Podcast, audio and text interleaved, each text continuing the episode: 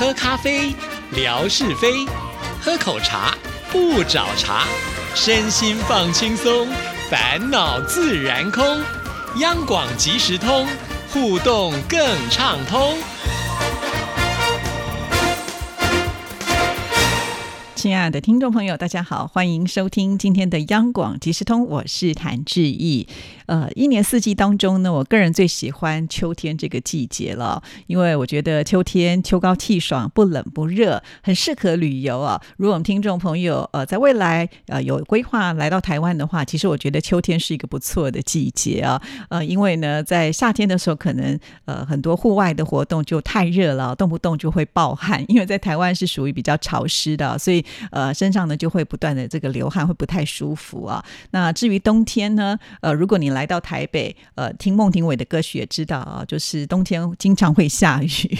那春天呢，当然也是不错的季节了。但是春天的话，通常还是比较贴近这个冬天的那种呃寒冷还没有完全的消失。那如果呢，这个春天要比较接近夏天的时候呢，在台湾还会有梅雨季节哈。那如果碰上了梅雨季节，下雨要来旅游也不是那么的容易一些。所以我觉得，在一年四季当中，我个人就是觉得秋天是最舒服的。的，所以在这个秋天的时刻来临，志毅也重拾了登山的运动哈。呃，相信只要关注志毅微博的听众朋友都知道，也就是呢，在前一段时间，嗯，志毅觉得呢，我们有这么好的一个环境啊，这个年纪也应该到了就是需要呃运动的时刻了哈。那当然这也是医生的嘱咐啦。那再加上呢，以前真的就是没有什么体力啊，就是因为越没有体力就越害怕去登山。但是我想大家都知道啊，不动呢就会越来越懒惰，所以我就开。始呢，强迫自己啊，先从电台的附近的公园绕一绕，走一走，趁着中午吃饭完之后的一个休息当散步吧。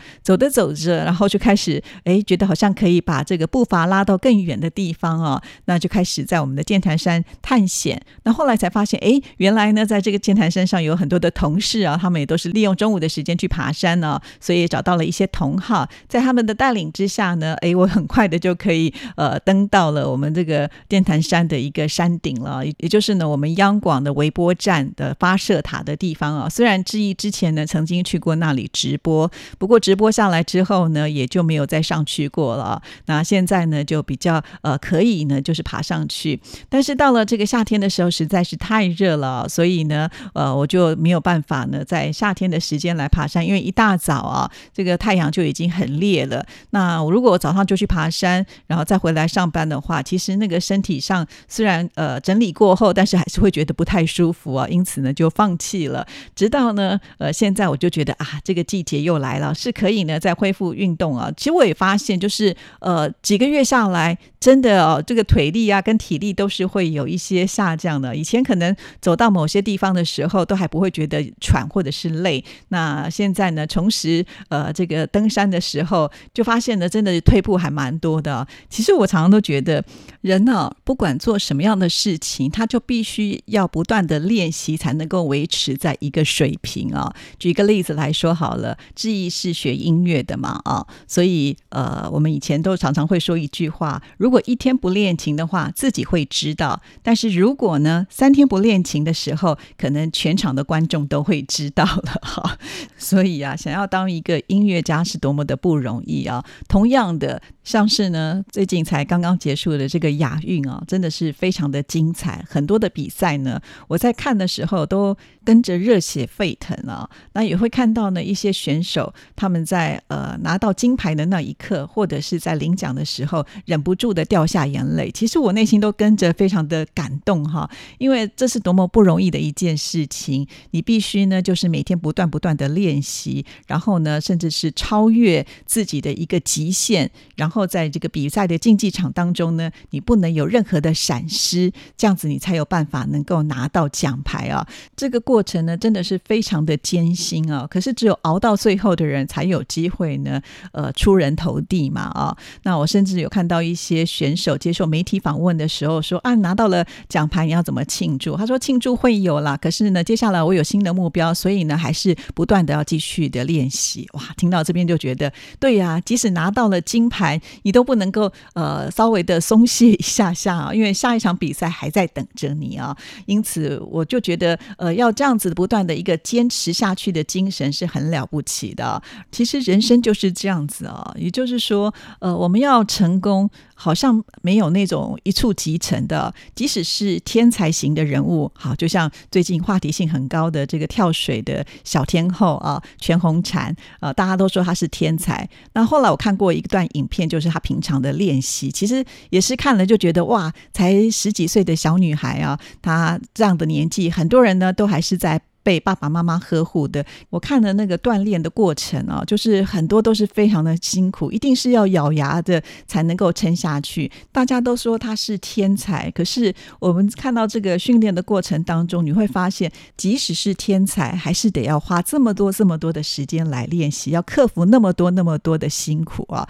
那所以呢，这件事情就告诉我们，任何成功的事情绝对不是一触即成的啊。好，那我刚刚讲的都是那种世界级。顶尖的人物啊，呃，对我们来说可能真的是太遥远了。就回复到我们的平常的生活好了。现在的女生呢都很爱漂亮，所以都希望能够维持体重嘛，哈。所以或多或少也许有一些减肥的经验。呃，不知道大家会不会有这样的感觉啊？就是如果你想要减一公斤，可能你要花很多的时间。但是当你减下来之后，你很开心，就决定呢，哎，我今天稍微放纵一下，让自己呢能够吃一吃我平常不敢吃的东西。没有想到。呢，才吃那么几口啊，可能呃之前所减的这些体重呢，很快就破功就回来了。也就是说，呃，你要瘦下去很难，但是呢，你要复胖却是非常的容易啊。因此，就有人说啊，这个减肥真正的成功呢，并不代表你体重瘦下来就成功了，而是说你如何不复胖，那才是真正的成功。对呀，呃，因为你可能花呃三五个月，好不容易呢才瘦下来一点点，但是你可能花一个礼拜的时间呃，没有把这个坏习惯给改掉的话，你还是很容易就恢复到你原来的样子啊，甚至会超过你原来的体重哦。好，所以这个真的是很困难的一件事情，就证明了平常我们的自律是有多么的重要啊。其实，呃，再说到我的工作好了，比方说像是志毅是一个广播节目主持人啊，每天呢都要做节目嘛，哈。但是如果中间放了长假的话，可能三四天没有来呃做节目，我再来工作的时候就会发。发现哎，那一天我的表现就比较容易呢，好像讲话会打结，不是那么的顺畅啊。这个回想也觉得非常的有趣。我之前也在节目当中说过，明明呢在放假这几天，我还是有在说话，可见平常的说话跟我在做节目的态度是不一样的啊。所以呃，从我自己的工作当中呢，就能够体验的出来，要在自己的工作上呢维持一定的水平，也是不能够偷懒的。我这样讲起来，其实人生还蛮困难的啊。不知道我们听众朋友是不是也会有同感，或者是呢，在你生活周遭当中呢，有什么事情也是可以来印证一下，就是哎，我们要不断的练习才能够维持一定的水准哦。好，这个人生嘛，不进则退哈，这个很容易就要退步了，所以我们还是得要让自己呢，就是稍微的积极一点哈，才不会被时代的洪流给淹没了啊。好，那接下来呢，我们先来听听景斌先生为我们带来的生活美学之万事万物的。由来，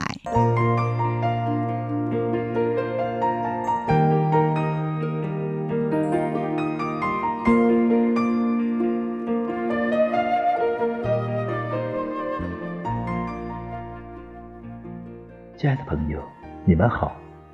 央广即时通，有你有我，幸福又快乐。刨根问底，探究万事的来龙去脉，追本溯源。了解万物背后的故事，万事万物的由来。欢迎您的收听，我是景斌。今天我们说说“东北”一词的由来。“东北”一词已成为我们日常用语，如“东北人”“东北菜”“东北话”等等。“东北”一词形成的时间并不长。不过是近代的事情。东北一般指辽宁、吉林、黑龙江三省及内蒙古自治区东部的呼伦贝尔、新安盟和通辽市等地区。春秋战国时期，北方的燕国以辽河为界，在东北设置辽东、辽西两郡。直至明代，行政区划虽多次变动，但均以辽东为名，因而“辽东”一词也就作为这一带区域的著称沿用下来。清朝初年，改沈阳为盛京。东北统称为盛京省。清光绪三十三年，即公历一九零七年，划盛京省为辽宁、吉林、黑龙江三省，简称东三省。一九二一年，当时的北洋政府任命张作霖督办东北屯垦边防事宜，他遂将其统领的。奉军改称为东北军，接着又在沈阳开办东北大学，办报纸、做旗帜，当上了东北王。经他这么一折腾，东北一词就替代了辽东、盛京和东三省，成为这一方土地的统称，被世人接受，作为地域名称相沿下来。亲爱的朋友，万事万物的由来，感谢您的收听，关注支持谭志毅，你的笑容更灿烂，你的心情更美丽。再见。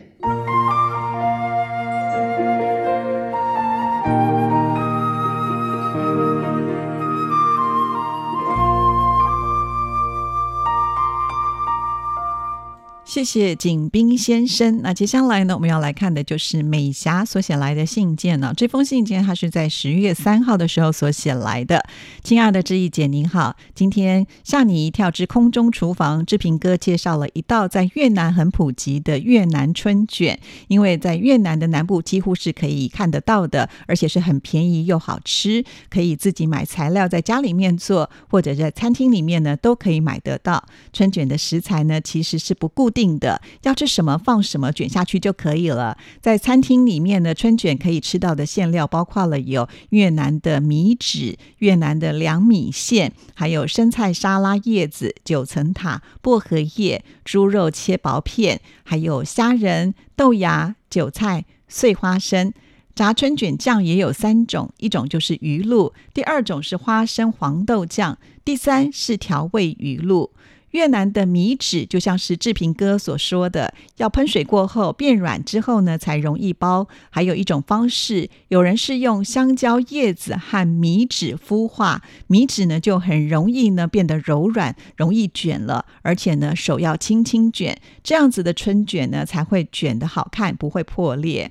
志毅以后要是有机会来到越南旅游的时候，会带志毅去吃哦。好的，非常的谢谢美霞哦。我记得当时呢，呃，志平要。在节目当中介绍这一个主题的时候，我有跟他说：“你不能随便乱讲哦，因为我们可是有中间呃美霞还有海荣呢，呃他们是在越南生活的哦，啊你要是有讲错的话，其实就会容易被拆穿喽。不过呢，志平他也有说，他做的呢是酷手版本哦，那意思就是说，其实他就可以呢稍微搞怪一点点也没关系。其实我觉得美食嘛，啊当然我们呃有这个传统的口味是不错的，但有的时候呢去改一改你。面的一些做法，那它可能会呈现出一些新的效果，我觉得也蛮不错的了啊。不过呢，经由美霞刚才的介绍，我们会发现其实志平还蛮厉害的。他所介绍的这些内容呢，呃，里面所包的东西，虽然可能跟传统的越南呢是不太一样的，不过呢，就像美霞所说的，其实里面的馅料呢是很自由的，就家里有什么东西你就放什么吧。其实做菜呢就是不需要拘泥啊，今天少了什么东西，难不成你就做不了这道菜了？了吗？其实也不必要嘛，毕竟呢，我们又不是要去参加比赛啊。那家里呢，呃，如果要吃东西的话，就是尽量方便，能够把家里面的一些食材能够运用得上是最好的啊。那再来提到了，就是在台湾，其实吃越南料理一点都不困难哈。志毅之前说过了，在我们细致就有好多家的这个越南餐厅，而且呢，都是由越南人亲自来经营的。所以，当我想要吃河粉啦，或者是呢春卷啦，甚或是呢这种。种呃法式面包夹烤肉啊，我都会呢去呃越南餐厅买来吃哈，呃，这是很幸福的一件事情。好，非常的谢谢美霞的来信，也欢迎听众朋友多多来信哦。今天节目进行到这里了，谢谢您的收听，祝福您，拜拜。